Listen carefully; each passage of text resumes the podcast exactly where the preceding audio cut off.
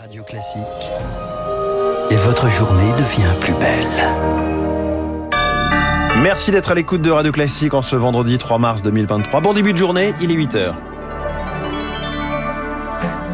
La matinale de Radio Classique avec François Geffrier. Quel avenir pour les fermes françaises Au fil des années, le modèle familial se transforme en entreprise. Reportage à suivre au Salon de l'Agriculture. Les syndicats en ordre de marche contre la réforme des retraites avec une France à l'arrêt le 7 mars. Une mobilisation inédite, promettent-ils.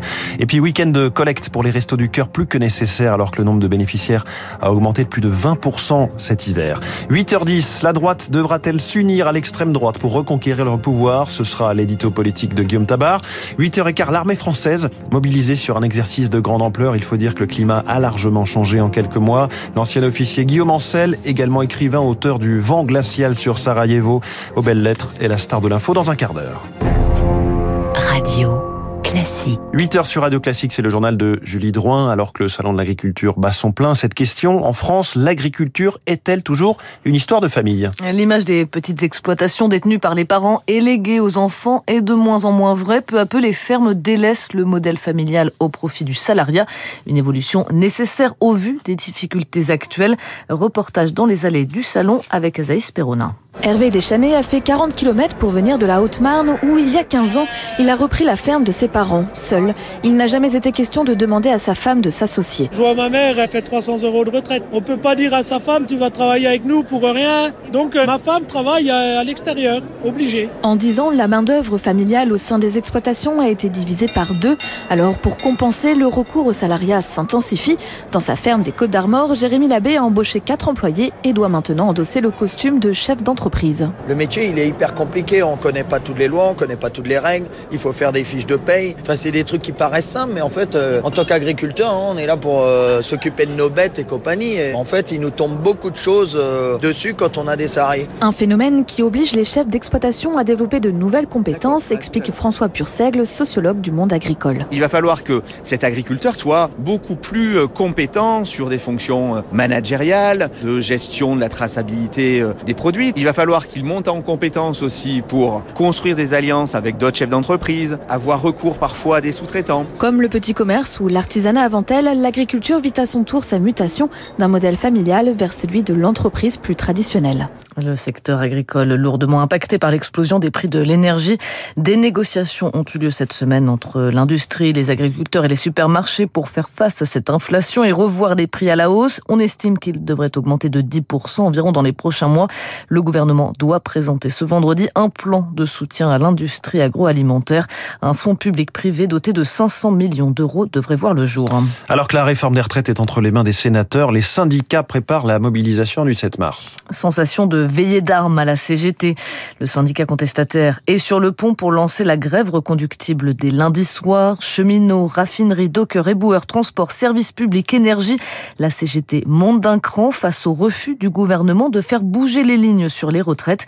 Écoutez Sébastien Ménesplier, secrétaire général de la CGT Mine Énergie. La fédération promet une semaine noire dans l'énergie. Il y aura de nombreuses actions, il y aura des coupures ciblées, il y aura des blocages, il y aura des occupations de sites. On poursuivra aussi les robins de bois d'énergie pour euh, les gratuités notamment. À partir de lundi, c'est la grève reconductible jusqu'au retrait de la réforme. Débat au Sénat ou euh, plus de débat au Sénat, euh, commission mixte paritaire ou de retour à l'Assemblée nationale. On sera toujours mobilisé puisque ce qui a été décidé, c'est qu'on part en reconductible et on s'arrêtera quand on aura gagné. Des propos recueillis par Lauriane Tout le monde. Les Restos du Cœur lancent leur collecte nationale sur fond de précarité. Jamais vu. Jamais l'aggravation n'avait été aussi rapide. En un an, l'association a accueilli 22% de personnes en plus sur la campagne d'hiver. Les distributions alimentaires, elles, ont augmenté de 25%. Pour le président des Restos du Cœur, Patrice Douré, la situation se dégrade fortement sur le terrain. Il est clair qu'aujourd'hui notre inquiétude est grande et que ce week-end resto, et par la diffusion ouais. des enfoirés, et puis par cette collecte nationale qui va regrouper plus de 80 000 bénévoles dans plus de 7 000 magasins, notre objectif de 9 000 tonnes est encore cette année. Une catégorie de population jeune nous inquiète particulièrement, ce sont les bébés, puisque nous avions avant de commencer cette 38e campagne 110 000 bébés de moins de 3 ans, et qu'aujourd'hui le constat il est de 16% de plus. Le président des Restos du Cœur, Patrice Douré, notre invité sur Radio Classique il y a moins d'une demi-heure. La grande collecte nationale annuelle débute donc ce vendredi et ce jusqu'au 5 mars dans 7000 magasins dans toute la France. En Grèce, les manifestations se multiplient trois jours après la collision meurtrière entre deux trains qui a coûté la vie à au moins 57 personnes. Si l'erreur humaine a d'abord été mise en avant, ce qu'a reconnu le chef de gare, les défaillances chroniques des chemins de fer grecs sont également pointées du doigt et plusieurs syndicats ont appelé à faire grève pour dénoncer le manque de sécurité des lignes. Du côté de la Tunisie, le pouvoir interdit lui la manifestation prévue dimanche, manifestation pour dénoncer les arrestations politiques et les violations contre les libertés publiques à l'appel de l'opposition qui maintient malgré tout ce rassemblement. Dernière ligne droite aussi pour un accord sur la protection de la haute mer, mais les contentieux entre les pays membres de l'ONU restent nombreux. Hier, l'Union européenne a fait un pas en avant avec le déblocage de plus de 800 millions d'euros en faveur de programmes de protection de la mer. De la mer au ciel, à présent, avec cette intense activité spatiale pour les scientifiques, mais aussi pour toute personne qui s'intéresse à l'espace, avec plusieurs découvertes ces derniers jours. Bonjour Philippe Hénarejos. Bonjour. Rédacteur en chef de la revue Ciel et Espace. D'abord, une, une bonne nouvelle, on va le dire comme ça, de la NASA qui tient à rassurer tout le monde. Nous serions capables de faire euh, dévier un astéroïde dont la trajectoire le, mènerait euh, tout droit contre notre bonne vieille Terre, c'est ça?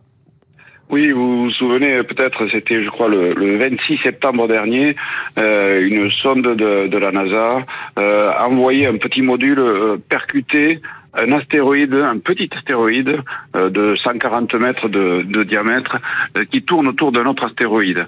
Alors euh, c'était quelques centaines de kilos qui étaient projetés. Et, et le but c'était de voir si l'orbite du petit astéroïde était déviée. Et les premières études qui sont parues là montrent que ça a bien marché et qu'il y a même eu un, un coup de pouce de la part de l'astéroïde puisque l'impact a éjecté beaucoup de roches et quand on éjecte dans l'espace de la masse dans un sens, ben, on part dans l'autre. Donc ça a boosté mmh. en quelque sorte le résultat de, de l'impact qui en plus euh, s'est produit près du centre euh, de l'astéroïde par rapport à la... Imaginez une cible, hein, ils ont tapé vraiment au centre, ce qui a euh, accru l'efficacité. Donc on voit aujourd'hui que la, la, période de, de l'astéroïde en question qui s'appelle Dimorphos, qui tourne autour de Didymos, qui est un peu plus gros, mmh. a été réduite de 33 minutes et euh, ben, les astronomes vont continuer à observer. Et puis dans quelques années, il y aura une sonde européenne qui s'appelle ERA qui partira euh, pour aller euh, voir sur place le résultat. Et parlons aussi du télescope spatial James Webb en service depuis maintenant moins d'un an et qui ne cesse hein, depuis de nous bluffer. Ces dernières découvertes de vieilles galaxies remettent ainsi en cause certaines connaissances scientifiques. Oui, alors pour l'instant, c'est évidemment préliminaire parce que là, on parle de cosmologie, c'est-à-dire de, de la compréhension de l'évolution de l'univers tout entier.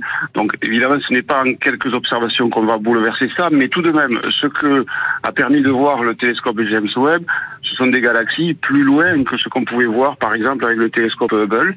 Euh, donc ça veut dire, quand on regarde plus loin, qu'on regarde plus tôt dans l'histoire de l'univers. Et euh, bon, ben, les, les, les, scientifiques ont des théories pour expliquer comment se sont formées les galaxies. Et euh, ils ne s'attendaient pas à, à, voir ce que les premiers clichés de, de, du James Webb révèlent, à savoir des galaxies euh, déjà matures à, à, une époque aussi euh, euh tôt dans, dans l'histoire de l'univers. Donc il faut revoir un petit peu les modèles, il faut bien sûr continuer à, à observer euh, pour voir s'il n'y a pas un effet local, mmh. si le, le, télescope n'a pas vu quelque chose d'anormal dans une seule direction. Mais a priori, on, on s'achemine vers des galaxies qui serait formé beaucoup plus tôt et, beaucoup plus massivement que prévu. Un mot rapidement sur euh, ces phénomènes d'aurore boréale observables pour une fois euh, en France métropolitaine. C'était dans le nord du pays il y a quelques jours. D'habitude, c'est réservé aux pays nordiques. Hein. Oui, euh, parce que les aurores boréales sont des particules solaires qui sont chargées électriquement, qui arrivent sur la Terre et euh, qui sont piégés par le, les lignes de champ magnétique qui euh, foncent sur la Terre au, au niveau des pôles. Donc normalement c'est prévu pour la Norvège et le Canada. Mais quand il y a une forte activité euh, solaire, il y a plus de particules qui prennent d'autres lignes de champ qui arrivent plus près de nous et ça arrive de temps en temps que dans le nord de la France, euh, au nord de l'Europe, on voit euh, des aurores boréales. Alors, on les voit pas aussi bien que si on était en Norvège, mais euh, tout de même, c'est un spectacle assez rare, puisque l'activité solaire, euh, oscille en gros tous les, tous les 11 ans. Donc là, on est dans une période où ça commence à, à chauffer en quelque sorte. Et ça fait pas mal de raisons de ressortir le vieux télescope de ses grands-parents du grenier ou de s'abonner euh, à Ciel et Espace, la revue dont vous êtes le rédacteur en chef. Merci beaucoup Philippe Hénarejos, invité du journal de 8 heures de Radio Classique. Un mot enfin de ces nouvelles étoiles à l'Opéra de Paris. La néo-zélandaise Anna O'Neill et le français Marc Moreau viennent d'être nommés danseurs étoiles à l'issue d'une représentation de ballet impérial de George Balanchine au, ballet, Palais Carnier. Merci Julie Drouin, c'était le journal de 8 heures de Radio Classique. Tous les journaux de Radio Classique sont à retrouver sur radioclassique.fr, mais aussi en podcast sur euh, vos applications. Le scénario d'une union des droites jusqu'à l'extrême droite, à nouveau sur la table. L'édito politique de Guillaume Tabar dans un instant sur Radio Classique. Puis cette question, l'armée française serait-elle prête face à une vraie guerre sur son la, réponse est malheureusement plutôt proche de la négative. Guillaume Ancel, ancien, ancien officier et écrivain français, est la star de l'info. Il est 8h11.